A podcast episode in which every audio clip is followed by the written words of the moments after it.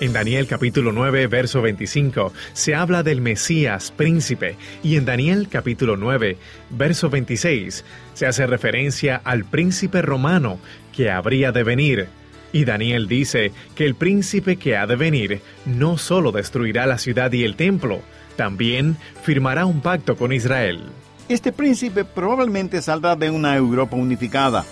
El imperio romano resurgirá y de él saldrá un líder global la Biblia lo identifica como el hombre de pecado, la bestia, el depravado. Será el anticristo quien firmará un pacto de paz con Israel por siete años. Para ese tiempo, Israel estará acorralado esperando al Mesías. Lo paradójico es que ellos no aceptaron al verdadero príncipe de paz, a Jesús, pero aceptarán al falso príncipe, el anticristo. En el Evangelio de Juan están registradas las siguientes palabras de Jesús yo he venido en nombre de mi Padre y no me recibís. Si otro viniera en su nombre, a ese recibiréis. Parece que en la actualidad la gente busca un Jesús políticamente correcto y no uno espiritualmente veraz. Esa clase de Jesús podrá hacer lo que quiera, pero no es el Jesús bíblico. Hola, qué gusto tenerle con nosotros en esta nueva edición de El Amor que Vale. Mi nombre es Irving Ravelo. Cuando el tiempo se agota es el nombre del estudio de hoy en su segunda parte y listo para comenzar está el doctor Adrián Rogers en la voz del pastor Lenín de Llanón. Desde el programa anterior estamos estudiando un mensaje profético basándonos en el libro de Daniel capítulo 9 versos del 20 al 27 y con el apoyo de muchos otros pasajes bíblicos relacionados con esa profecía. Y de acuerdo a la porción de Daniel 9, de los versos 20 al 27, ya hemos visto algunos puntos importantes. Primero, que hay un tiempo determinado. Segundo, a quienes fue dada la profecía. Tercero, que hay un lugar seleccionado. Y cuarto, que hay un propósito determinado. Bien, sigamos adelante. Ahora ponga atención a lo siguiente. Cuando Jesús se acercaba a Jerusalén, hizo algo al parecer incomprensible. Busque Lucas 19:41. Y cuando llegó cerca de la ciudad, lloró sobre ella diciendo, Oh, si tú también conocieses, a lo menos en este tu día, lo que es para tu paz. Mas ahora están encubiertos tus ojos. Jesús lloró porque su pueblo estaba ciego al significado profético de su entrada en Jerusalén. El conteo comenzó con la restauración y reconstrucción de Jerusalén hasta la venida del Mesías príncipe, pero Dios detiene la cuenta regresiva. Regresemos a Daniel 9:26 y después de las 72 semanas se quitará la vida al Mesías. O sea, después de estas 72 semanas de años de cumplimiento profético le quitarían la vida al Mesías. Mi amigo, aquí se está hablando de la crucifixión, pero note esa pequeña frase en Daniel 9:26, mas no por sí. Habla de los sufrimientos y de la muerte de Cristo en la cruz. Daniel profetizó la crucifixión del Hijo de Dios, así como lo había hecho Isaías cuando escribió por cárcel y por juicio fue quitado. Y su generación, ¿quién la contará? Porque fue cortado de la tierra de los vivientes. Daniel dice que se quitará la vida al Mesías, mas no por sí. Quiere decir que le quitarán la vida no por algún pecado que hubiere cometido, sino que murió por los pecados de todos nosotros. Y cuando Daniel vio no solamente que el Mesías vendría exactamente a tiempo y que sería rechazado y crucificado, también vio la ciudad de Jerusalén destruida por los romanos. Daniel 9:26. Y el pueblo de un príncipe que ha de venir destruirá la ciudad y el santuario, y su fin será con inundación, y hasta el fin de la guerra durarán las devastaciones. ¿Qué quiere decir todo esto? Que Daniel vio a Jerusalén destruida. En Lucas 21.6 Jesús dijo, En cuanto a estas cosas que veis, días vendrán en que no quedará piedra sobre piedra que no sea destruida. Si usted va a Jerusalén en nuestros días, podrá ver las ruinas del templo. No hay ni una sola piedra en el templo del tiempo de Cristo, pero si mira hacia el valle, podrá ver las enormes piedras que eran parte del templo, y que están ahí como testimonio exacto del cumplimiento de las profecías.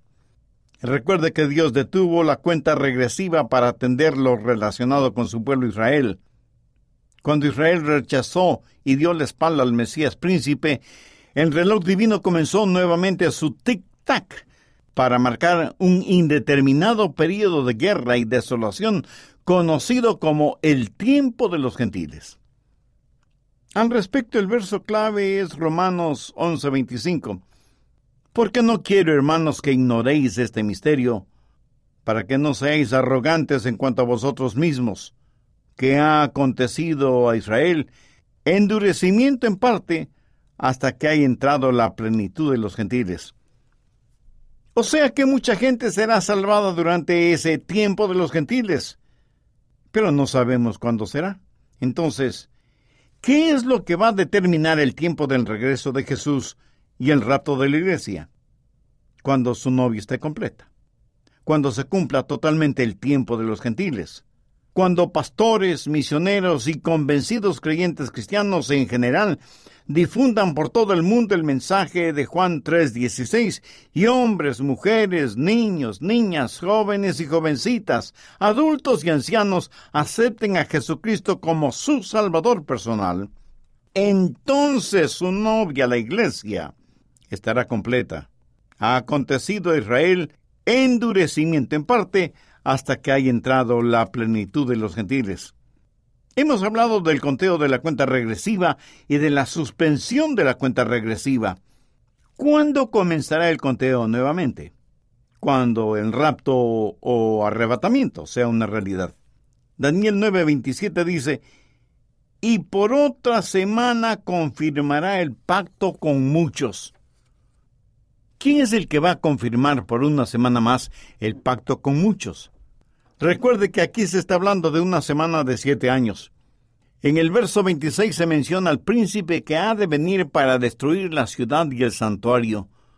¿Quiénes destruyeron la ciudad y el templo? Los romanos en el año 70 después de Cristo. El príncipe que ha de venir no se refiere al Mesías príncipe. Aquí se mencionan dos príncipes. En Daniel 9:25 se habla de Mesías príncipe y en Daniel 9:26 se hace referencia al príncipe romano que habría de venir. Y Daniel dice que el príncipe que ha de venir no solo destruirá la ciudad y el templo, sino que firmará un pacto con Israel. Este príncipe probablemente saldrá de una Europa unificada. El imperio romano resurgirá y de él saldrá un líder global. La Biblia lo identifica como el hombre de pecado, la bestia, el depravado, será el anticristo quien firmará un pacto de paz con Israel por siete años. Para ese tiempo, Israel estará políticamente acorralado, esperando al Mesías. Lo paradójico es que ellos no aceptaron al verdadero príncipe de paz, a Jesús, pero aceptarán un falso príncipe, el anticristo. Busque Juan 5:43. Palabras de Jesús. Yo he venido en nombre de mi Padre y no me recibís. Si otro viniere en su propio nombre, a ese recibiréis. Este príncipe que vendrá hará la paz con Israel por siete años. Después de que la iglesia haya sido arrebatada, la cuenta regresiva en el reloj de Dios comenzará nuevamente, iniciándose la última semana de siete años. Pero justo en la mitad de esos siete años, el anticristo traicionará a Israel y quebrantará, romperá el pacto de paz. Daniel 9:27 dice, y por otra semana confirmará el pacto con muchos. A la mitad de la semana hará cesar el sacrificio y la ofrenda. Eso quiere decir que el templo será reconstruido y ofrecerán sacrificios en el templo. Si usted va a Israel, puede visitar un centro educativo muy especial en donde a los jóvenes estudiantes se les enseña cómo hacer sacrificios de animales. Ya tienen los utensilios necesarios para el templo, están confeccionando las ropas que los sacerdotes deben vestir y con la ayuda de modernas computadoras están estudiando las genealogías de miles de jóvenes para saber quiénes descienden de la tribu de Leví, para tener el derecho bíblico de ofrecer esos sacrificios. Este príncipe que vendrá hará un pacto de paz con Israel por siete años.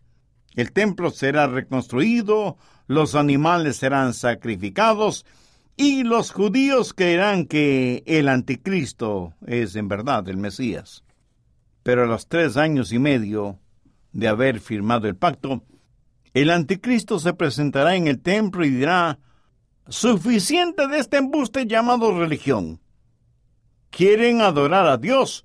Pues adórenme a mí porque yo soy Dios.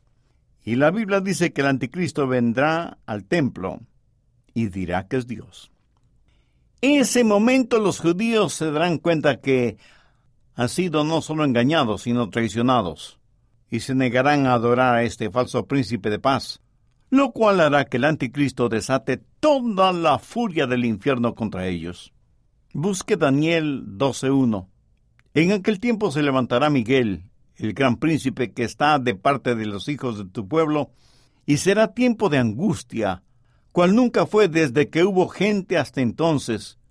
Pero en aquel tiempo será liberado tu pueblo, todos los que se hallen escritos en el libro. Sabía que Jesús habló sobre esto. Busque Mateo 24:15. Jesús está hablando de las señales antes del fin y dice, Por tanto, cuando veáis en el lugar santo la abominación desoladora de que habló el profeta Daniel, el que le entienda. Eh, bueno, yo espero que usted que está oyendo entienda. Jesús también habló de un tiempo de gran tribulación. Verso 21 porque habrá entonces gran tribulación, cual no ha habido desde el principio del mundo hasta ahora, ni la habrá. Pero ahora note la importancia de lo que Jesús añadió en el verso 22.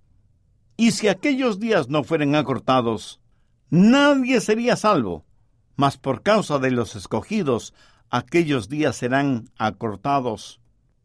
Pero Dios interviene. ¿Y cómo lo hace? Él viene a llevarse a su iglesia.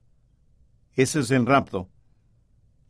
Y ese es el momento en que el reloj de Dios comienza nuevamente su cuenta regresiva por siete años más, hasta que se completen los 490 años, y entonces llegará la época más oscura para Israel y Jerusalén. Luego el Rey del Cielo, el Señor Jesús, descenderá con su iglesia en poder y gran gloria. Y el príncipe romano tendrá que enfrentar al Mesías príncipe. Bien vale decir que el infernal 666 se enfrentará con el celestial 777. Mientras tanto, nosotros, ¿qué debemos hacer? Primordialmente, dar gracias a Dios. Yo no sé qué hará usted con todo este estudio profético, pero por lo menos a mí me ayuda cuando leo los periódicos o escucho las noticias. Puedo ver las cosas a través de los lentes de la palabra de Dios me ayuda a ver cómo Dios meticulosamente, maravillosamente, exactamente señala el tiempo preciso de la venida del Mesías príncipe, y cómo Daniel, siglos antes de que Jesús viniera a esta tierra, profetizó la crucifixión de Jesús y la destrucción de Jerusalén. No en vano la Biblia es un libro tan maravilloso. Y la Biblia me dice que Dios está en control de todo y esto me da gran esperanza para la nación judía y para el pueblo judío, a quienes amo entrañablemente.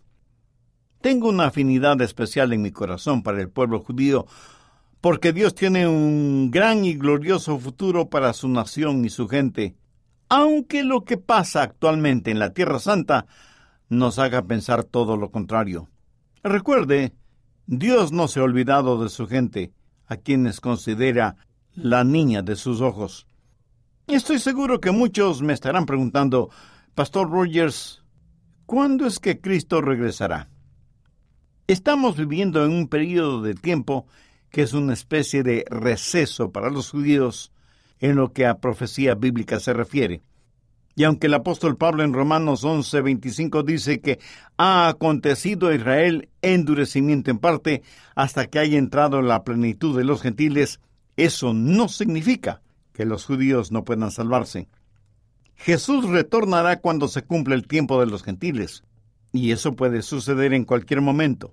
por la mañana, al mediodía o a la medianoche, sea que el cielo esté despejado o esté lleno de oscuras nubes, Jesús descenderá del cielo en la magnificencia de su gloria para recibir a los suyos en el aire. Entonces se hará realidad lo que un cantautor cristiano dice, qué gozo, qué delicia el ir al cielo sin morir, sin ninguna enfermedad y dolor sentir, sin lágrimas de tristeza que derramar y en las nubes para siempre con Jesús estar. Espero que usted haya saboreado espiritualmente este estudio bíblico profético, y todo pastor o laico o estudiante que estudia profecía debe hacerlo con un espíritu de humildad, porque no creo que nadie entiende absoluta y totalmente las profecías bíblicas. Pero cuando Jesús regrese, creo que diremos, ahora Señor, lo entiendo. Yo personalmente prefiero que me pongan en el comité de bienvenida y no en el comité de programación, a fin de estar listo para la esperanza bienaventurada de la segunda venida del Señor. ¿Cuántos de ustedes, amigos oyentes, podrían decirme, eh, Pastor Rogers, sé que sé que si el rapto sucediera ahora mismo y la trompeta sonara, y la voz del arcángel se hiciera escuchar aquí en donde estoy, y Jesús apareciera en toda su gloria y majestad, sé que estoy listo para ese encuentro, sé que soy salvo. Pero si Él no viniera, pero me llama a su presencia este momento, y estoy listo a morir porque sé que soy salvo, no debido a nada bueno en mí, sino a todo lo bueno en Él.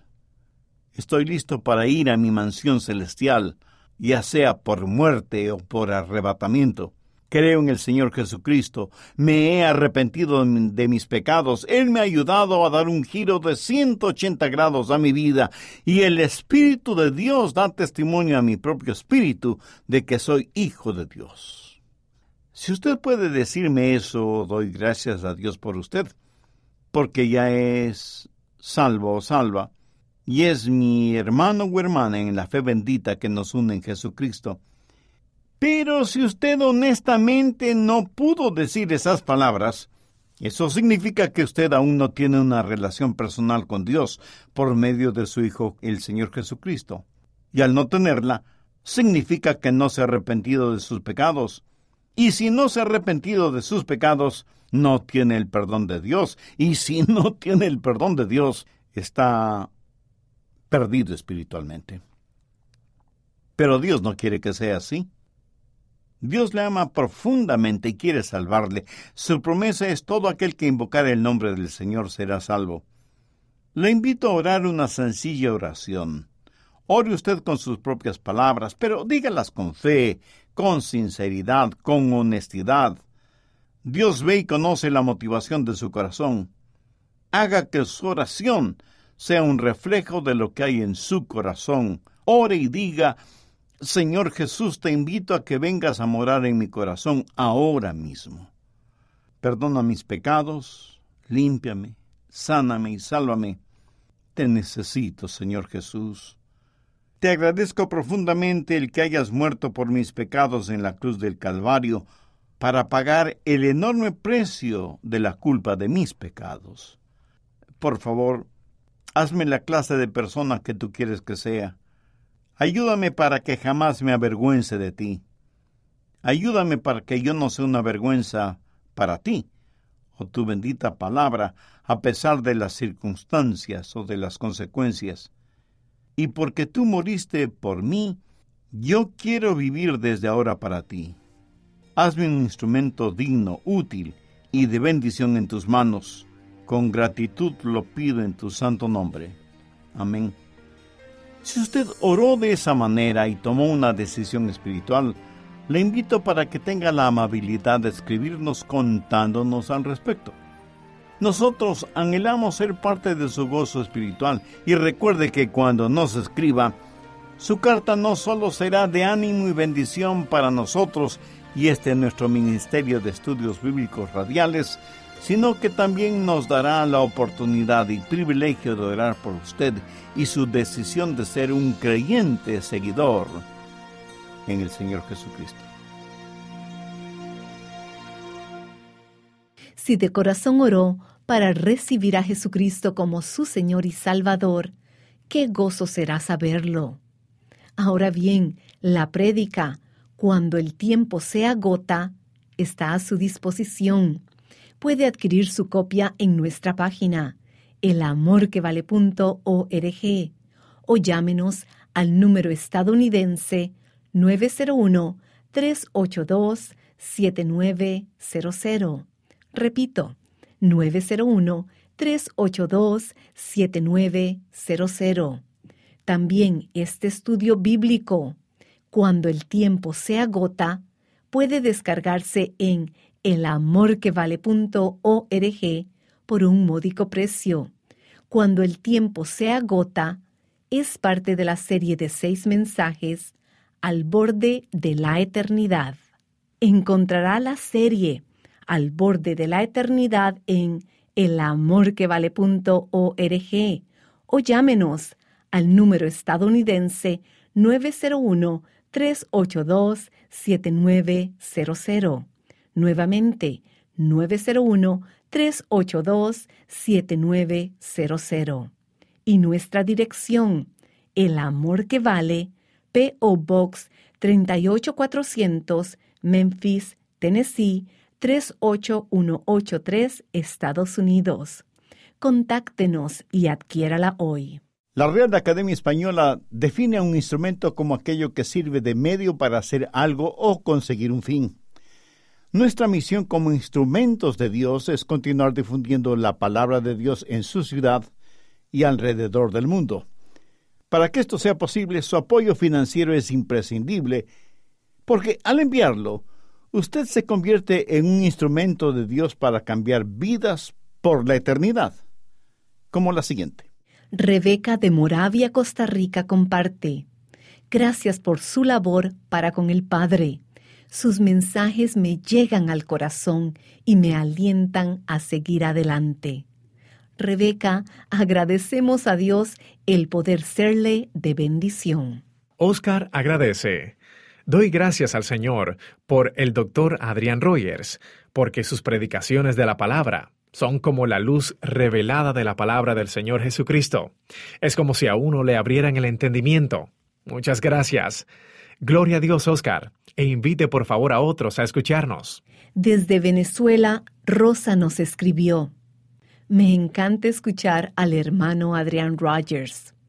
He escuchado casi todos los mensajes y no saben cuánto me he gozado porque el Señor los usa de una manera tan maravillosa. Soy un oyente que tenía muchas dudas. A través de sus mensajes, el Señor ha sido tan misericordioso que me ha hablado de tal manera que no saben cuán compungido está mi corazón. Rosa, gracias por compartirnos su testimonio.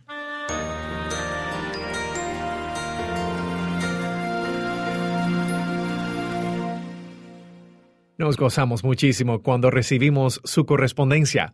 Por ello, por favor escríbanos y háganos saber cómo el Señor Jesús le edifica a través de El Amor que Vale. Y en elamorquevale.org puede volver a escuchar el mensaje de hoy. Nuevamente, nuestro número estadounidense es el 901-382-7900. Reitero, 901-382-7900 o escríbanos a El Amor que Vale, P.O. Box 38400, Memphis, Tennessee 38183, Estados Unidos. Y como siempre, muy contento de que nos haya sintonizado en esta nueva emisión de El Amor que Vale. Mi nombre es Irving Ravelo. Oramos que este mensaje le haya bendecido y ayudado a comprender más que Jesucristo es verdaderamente el amor que vale.